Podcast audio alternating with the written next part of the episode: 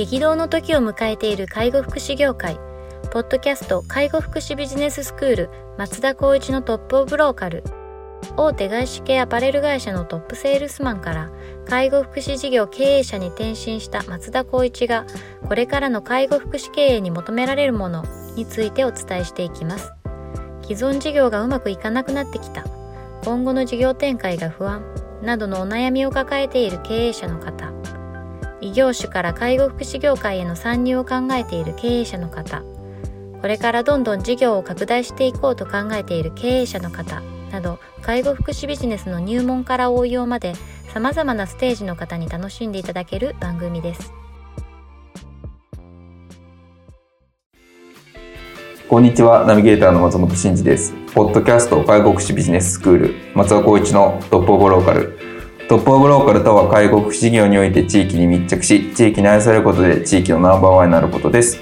松田さん本日よろしくお願いします。よろしくお願いします。はい。今日も行きたいと思っております。今日はですねご質問いただいておりますので取り上げたいと思います。ではいきます、えー通所介護の管理者をやっているものですと。2年前事業譲渡がおり社長のみが変わりました。社員は以前の会社の人間で新しい人はその社長だけですと社長は持病がありここ数ヶ月間非常が非常に体調が悪くなり物忘れに近い症状が出てきましたと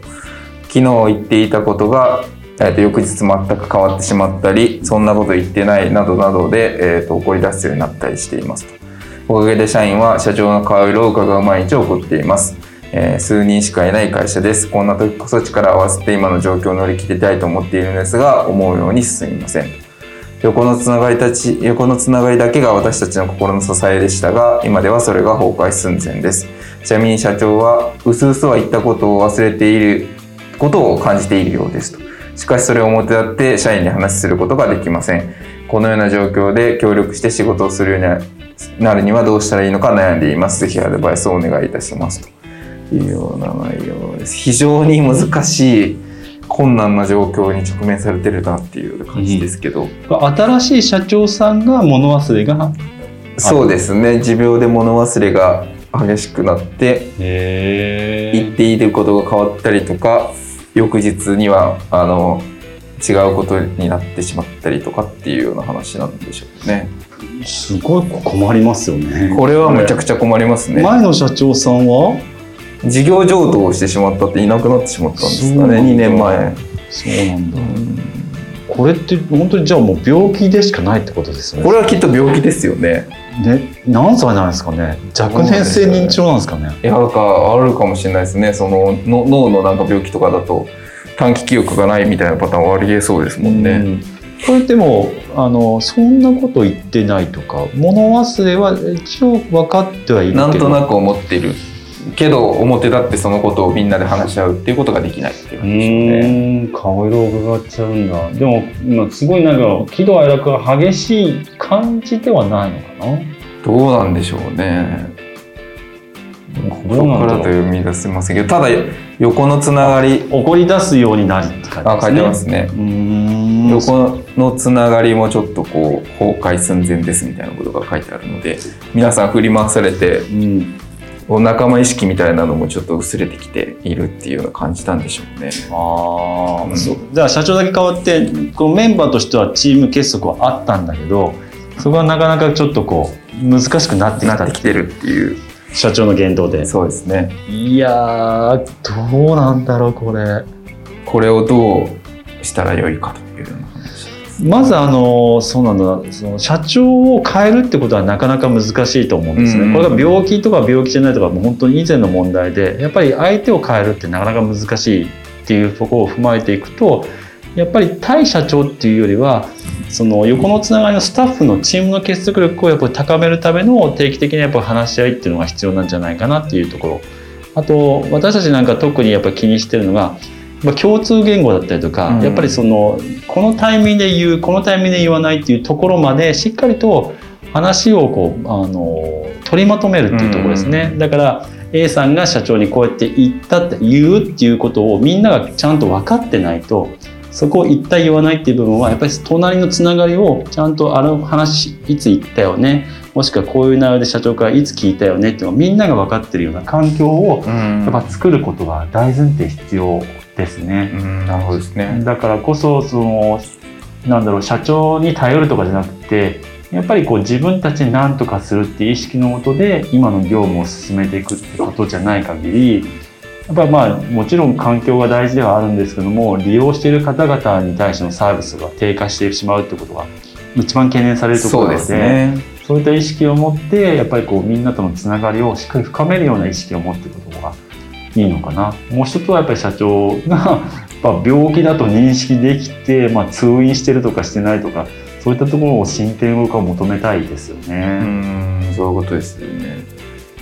この持病が出てきてからちょっとひどくなってるっていうことであれば、うんもうやっぱその病気をどうにかするっていう、まあ、社長をどうにかするってイコール病気をに対応するっていうことでしかないですもんね。はいそれはかなりなんかちょっと今のこの文面からだと難しそうで、うん。まあ、その今の現状を受け入れた上でどう横のつながりをもう一度作れるかみたいなところに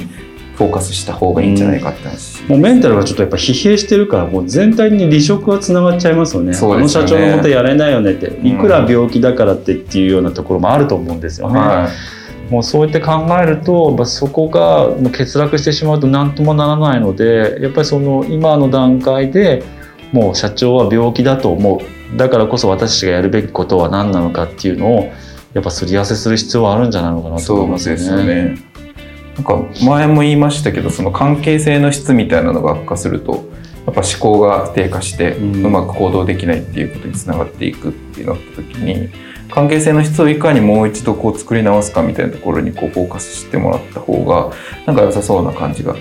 しますよね。そうですよねうん松本さんはこうそんなこと言ってないってよく言った言わないって話もし上長がそうしていた場合ってどういうふうな判断で進めますか？ああどうだろうな言った言わない問題ありますようね。んはいはいはいはい。なんかその、まあ、今回の場合はこの社長は病気なので何を考えているかっていうのはちょっと読めないことはありますけど、うん。まあ、仮に病気じゃなかったとして、うん。意思決定が変わるっていうことはまあ多分あるんだと思うんですよね、うん。なんか朝令暮改っていうんですかね。なんかうん。全く言ってること変わっちゃうみたいなパターンあってそれはでも何かしらのその背景があって意思決定を変えたっていうことなのでまずそこを探りに行きますね、うんうんなんで変わったんですかっていう。でそれがまあその妥当というかあそういうことですねっていう理解ができればまあそれはそれでじゃあやりましょうっていうかいややりますねっていう話になるんですけどそうですね。それがなんかあまりにもこう理解できないとそこはもう議論するっていううん。感じですね。うん。なんか多分こう僕はこう参謀みたいな動きするパターンが多いですけど上の方っていろんなことをいろいろ考えるじゃないですか。うんそうするとある日これがいいと思ってたのがいろんなことか考えた結果やっぱこっちの方がいいわって思うことって多分いっぱいあると思うんですよ、はいはい。でその時にそこの思考のプロセスを共有してもらえればおそらく納得感みたいなのがあって腹落ちをすれば別にそれでその通り実行するだけですしそこを腹落ちしなかったりとか例えばえっ、となんか非常にこうなんていうんですか狭い視野で考えた結果変わってたみたいなことが見えてこればそこはこういう視点もありますよねみたいな話でもう一度一緒に考えるみたいなことをまあしたりしますね。そうですね、まあ、この部分でいくともあの文脈だけでいくとやっぱそんなことは言っていないっていう言った言わないっていう部分が少しこうなんだろう課題解決の入り口なのかなって思うと、はやっぱりまあこれもやっぱ病気病気じゃないとしてももう前提としてやっぱ話す内容もしくは話した内容は、まあ、記録に残すってことが一番僕は大事かなって思っちゃいます、い、議事録みたいなことですよね。はい。やっぱ言う内容もちゃんとみんなで共有しておく。それもその口頭ベースじゃなくてうん。こういう内容にしようねっていうのをちゃんと文章で残しておいて、この内容を伝えてまあ要するにクエスチョンに対してアンサーはこうだったっていうのを残しておいてでもし仮にそれそんなこと言ってないって言ったら社長こういうふうに議事録に載ってるんですけどどうですかね？っていうような話をしてあそっかそういう話したっけ？でもそういう解釈じゃなくてっていう先ほど松本さんが言ったようにプロセスの部分を、うん。僕こう思ったんだからこう変わるんだよね。っていう話し合いを少しちょっとクオリティを上げていくっていうことがもうちょっとあるかもしれないですね。確かになんかさっきのプロセスのもっと手前の話で言ったことをちゃんとのメモっとくみたいな話って意外に重要かもしれないですね。そうですね。自分自身もやっぱ経験値あるんですけどバーってやっぱ話していっても忘れてることもあるし、うん。ちょっと違う内容を伝えたはずなのになってことはやっぱ日々あるんですようん。ねだからこそ僕は常にあの心がけてるのは話する前提でちゃんとメモをしてその内容が相手がどう思うかな自分はどうしたいかなっていうのをちゃんとゴールを決めた上でで議題にあげたりとか話にあげたりとかするのでそうするとまあ不具合は多少あるけども、まあ、今までよりは全然このスムーズな自分の中で腑に落ちながら相手もちゃんと理解してもらったなっていう感覚があって進めてるので、なるほど。まあ、それはちょっと取り組んでもいいかもしれないそうでね。ですすね。なんか社長昨日こうやっておっしゃってましたよっていうのがちゃんとメモとして残ってて、うんでそれを見てあそうだったねっていう風になってくればまあそれだけでちょっと関係性も改善するかもしれないですもんね。まあ、僕も難しいんですけどやっぱりそこであ社長が「ごめん」って言えればいいですけどね。そうなんですよね。こんなメモ取ってみたいなそうそうそうそう怒り出しちゃうパターンもありますよそっかだね。からこういうふうにやりたいと思うんですよどうですか社長っていうお伺いがあってもいいかもしれないですね。そうですね。まあなんかちょっと非常に難しい状況ではありますよね。横のつながりっていう観点でいくとどうですか？そのうまあ今回の場合は病気が原因だったりしますけど、はい。まあそうじゃなくて結構、まあ、トップダウン的な社長とかだとうん。なんかこうパワープレイみたいな感じでいいからやれみたいな感じになって現場が疲弊するみたいなそうした時に、まあ、横の団結力が逆に生まれることもあれば、うん。なんか組織的に停滞してちょっと横のつながりも悪くみたいなことなるみたいなこともあると思うんですけど今あ回の場合だとちょっと今まで良かったのがそれが崩壊寸前みたいな感じに今なってしまっていて。そうですねもう本当に180度極端に悪くなっちゃったんでしょうね。まあなんだろうまず一つ目に事業譲渡されて今までの社長から新しい社長に変わったっていう部分では既存のスタッフたちはそこの中でまずはこうなんだろううーんとインパクトがあったと思うんですよね。そうですね。わ変わったって言ったから身構えるっていうかストレスがちょっと感じてる環境が強制的に変化させらそれがれるわけですもんね。社長がすごく分かりやすい人だったらそこをプラスマイナスゼロに持っていけるんですけどもどんどんマイナスに走っていくとやっぱこのような形で横のつながりってなくなる。先ほど言ったように普通は社長が悪い人でスタッフって割とこう結具が高い。団結。はい。団結力が高いっていうのがやっぱりこうやよく聞くんですけどこれはなかなかやっぱり難しい状況が見えないところでもっともっとあるんじゃないかなっうてん思ってるのでこのご質問いただいて管理者の方ですよね。うん管理者の方が、まあ、ご苦労されると思うんですけどやっぱりこう声かけして定期的にコミュニケーションを取っていって、まあ、自分がどうしたいかっていうのはまず前提にあるとは思うんですけそうどですね。それを踏まえてじゃあみんな相手のことを思って管理者だからやっぱりマネジメントの立場になると思うので、うん。やっぱそういったところを自分のスキルアップ糧にするっていう経験値を含めて今取り組むべきなんじゃないかなと思います、そうですね確かにもうこれ自分のスキルアップだと割り切らないとなかなかやってられるかってなっちゃいますそうですなね。シチュエーションではありますよね。僕なんかもやっぱりそそんなにネガティブに捉えない性格だと自分でも分かってるんですけどやっぱりこう課題が難しいとか高いってなったら、うん。これこれ超えたらまた僕のスキルアップ高くなるなとかっていうイメージでいつもうん。課題をこうクリアしようと思ってるので、まあ、そういう性格っていうのもあるかもしれないですけどそういったイメージで持って取り組むっていうのも一つ手かもしれないですよね。そうですね。難しいですね。なんかわかんないですけどこの組織自体がどういう構成になってるかちょっとよくわからない状況ではあるんですけどまま社長が直接その管理者の方を飛び越えて何かこう指示をするみたいなことが仮にあるとすると、うん。それをやめてもらうっていうの一個ありますよね。そうですね。すべて管理者の方に指示が受けて管理者から現場のスタッフの方にうんこう指示命令系統のラインが走るっていう、うんそういうふうにコミュニケーションをまあ整理していただいて、うんであとはそのスタッフの方たちに社長の現状の認識を共有化するというか、うん今現状こういう物忘れとか激しくて言ってることコロコロ変わるけどそれ病気のせいだからっていうそこをまあ理解してほしいっていうことでまああのそういう状況を受け入れる土壌を作るというか、うんまあ、その上で、まあ、マネジメントしていくとちょっと変わるかなっていう感じは。そうですね、うんあとはまあ多分この管理者の方に限ってはよく相談する他のスタッフの方もいると思うので、そういう人たちを、まあ、一人でも多く増やすっていうことを意識を持っていった方がいいんじゃないかなって思いますね。なるほどね。言ってもやっぱり初見のお話とかっていうのは耳に入っちゃうとそのイメージを持ってやっぱ対峙していくのでやっぱりマイナスなイメージを持って話をするのと最初からその耳に入れといて先ほど言った病気だからとか、うんうん。こういうこと言ってくる可能性もあるからって伝えておいて社長と他の方が対峙する。その管理者を飛び越えて指示するって絶対にあると思うので、うんうん。そういうこともリスクエッジする上でもそういった話を共有するのは大事ですよね。なるほどですね。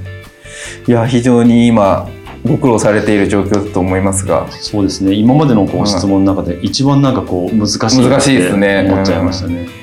まあちょっとこれを乗り越えればさらに自分がパワーアップするんだっていう前提のもとにちょっとやっていただくのと、まあ最悪もうなんか逃げるって言ったらですけど、そうですね。そんなに立ち向かう必要性はないです。そうですよね。ある程度の、まあ、自分の中での、うん、と課題をもっとやってみて難しいと思ったらこれはやっぱりこう違う、はい。まあ、やっぱりステージに行くっていうのも一つだと一つ選択肢ありますよね、はい。これでなんかご自身が潰れてしまったら。そうそれだけやっぱり僕はあの懸念したそうでいですすね。よね。だからまあちょっとこうあの最悪別のステージっていうのも踏まえながらこう、うんちょっとやれることをまあやっていただくというようなそうですね形でやっていただくという感じですかね。まずは、まあ、あの周りの人に相談する、うん話をするっていう意識を持った方がいいと思います。抱え込まない方がいいですね。そうですね。